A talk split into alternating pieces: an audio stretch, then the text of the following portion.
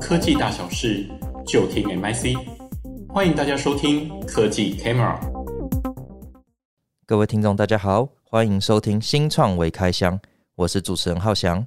新创微开箱是一个分享我们资策会 MIC 对国际科技新创研究的节目。那在这个节目啊，我们会希望用大概十分钟左右的时间，来跟各位分享一家我们觉得值得关注的科技新创。各位听众啊，诶，如果你喜欢看电影的话哦，应该有注意到，其实这几年呢，不论像是动作片、科幻片，甚至是一些纪录片以及动画等等哦，其实我们都有观察到，它里面的一些电脑视觉动画，其实都越做越真实。那这个背后的原因啊，其实跟一个叫做虚拟人像技术的发展，其实息息相关哦。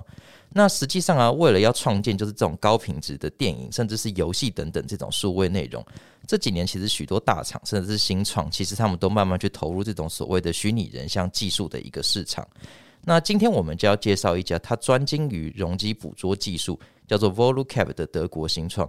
同时，我们也再次邀请到专精于数位内容娱乐的分析师洪奇雅来跟我们分析一下，就是虚拟人像技术的内容，以及 Volucap 这家新创的故事。奇雅好，嗯、呃，主持人、各位听众，大家好，我是奇雅。诶，那奇雅首先能不能跟我们科普一下，就是说虚拟人像技术是什么？有哪些内容是属于虚拟人像技术的范畴？那什么又叫做容积捕捉呢？好，没问题。呃，一般我们谈到虚拟人像技术，大致上就有四种比较常见的科技。那第一种是电脑绘图，也就是我们常听到的 Computer Generate CG。那它主要就是由三 D 绘图软体，从人像的躯干、服装、皮肤、肌肉纹理，还有一些骨骼架构等等的内容，相对来说可以呈现出更多样的外形跟姿势变化。甚至你的角色不用非得是人形，那这个技术也最常用在游戏动画当中。对，蛮常听到就是 CG 动画、CG 动画这样子，在游戏里面。那第二种呢，就叫做动作捕捉技术 （Motion Capture）。那它主要是借由摄影机来拍摄真人的动作，以此来取代电脑绘图在动作这一块制作的部分，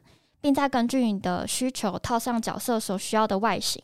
那通常这个拍摄的演员会需要穿着全套的动作捕捉紧身衣。那其实近年有几场歌手的虚拟演唱会有利用到这样的手法。那这个方式既可以保留歌手的一些动作习惯，又可以套用这个虚拟的人像到一些虚拟的场景当中，让整体表演有更多样的变化。是，哎、欸，我记得我还蛮喜欢玩一款电动游戏，叫做二 K NBA，不知道起来有没有听过？有。那它每年其实都会更新一个版本，然后我觉得它每年都有在进步一个。很显著的地方就是说，因为它都会去要求一些球员去穿像您刚刚讲的，就是整个那种全身的那种捕捉仪去捕捉他的动作。所以，我们其实在这几年玩的过程中，我们有发现到，比如说，假设 Stephen Curry 好了，他的投篮动作，哎，真的就是跟他现实里面的投篮动作越来越接近，甚至他在做一些，比如说运球或者是转身动作的时候，哎，真的是跟他现实的动作会越来越接近，不会像可能比如说我们在玩十年前的这种游戏的时候，他每个人的动作就是都是一模一样的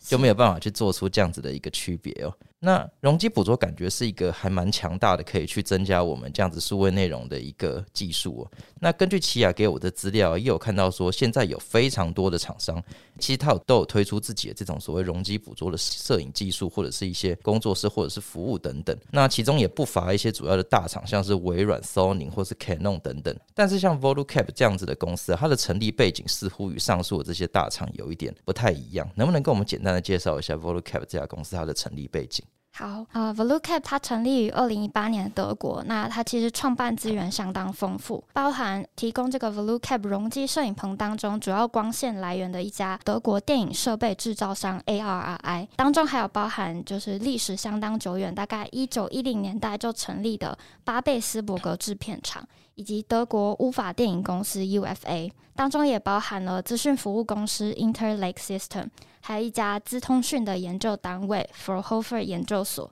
那他们也获得了来自德国布兰登堡经济能源局的资金投资，因此可以说 Volucap 的成立获得了来自产官学研在影像工作的经验，还有官方资金的支持，可以说是资源蛮丰富的。确实哦，刚才这样子听下来，除了刚奇雅提到说，它在整个背后的成立，其实有整个产官学研的不同的，就是各种企业介入以外，那其实像我刚提到，像是 Sony、Canon、微软等这些，就我们传统上来说，我们都觉得它是比较偏向在做资讯或者是做技术的厂商。但是刚才七雅在提到厂商之中，我们也不乏听到，就是有一些他专门在做电影、专门在做某些制片，甚至还有能源相关的厂商在将介入这样子的投资，所以它的背景真的可以说是非常的强大哦。诶，那这边我就好奇了，就是 Volucap 的产品服务到底有哪些内容？它跟其他大厂大概有什么不一样？它是有什么特殊的黑科技在里面吗？是，像其实我们今天特别提到这个容积捕捉技术，它主要就是借由一个高速的摄影机来捕捉表演者的外形跟动作。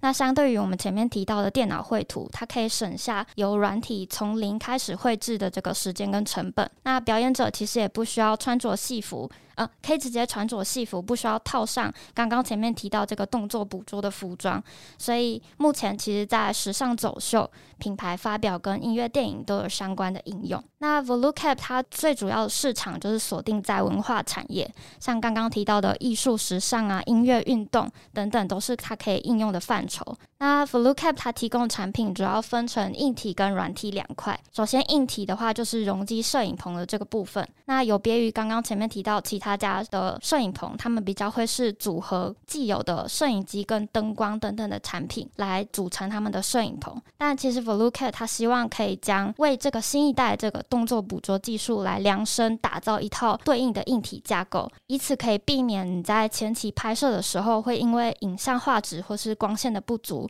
导致你后期需要花额外的时间跟人力成本来做后置跟调整。那因此他们在容积摄影棚上面就安装了两百三十五个 LED 灯组。那除了可以打造三百六十度的照明，也可以借由光源的变化来做出一些光线明暗还有色彩色温这样的变换效果。那这其实也有更利于影像工作者他们更有效的进行三 D 抠像，也就是把这个虚拟人物截取去背的工作。那在这样条件下制作出来的虚拟人像，也可以取代传统的绿幕，可以避免你的人像会泛绿光，或者是身体有一些部分会跟背景融合这样的情况。是，嗯，刚才有提到说整个 Volucap 的产品它的特点，其实我们可以从硬体跟软体讲两个角度去谈。那从硬体的角度来说，它可以做到，诶，就有点像我们如果假设我们今天要组合一个机器，或是组合一台电脑的话，通常可能会受限于某一些特定的规格，让你的选择有限。那 Volucap 有点像是说，它打破了这样子一个规格，它直接用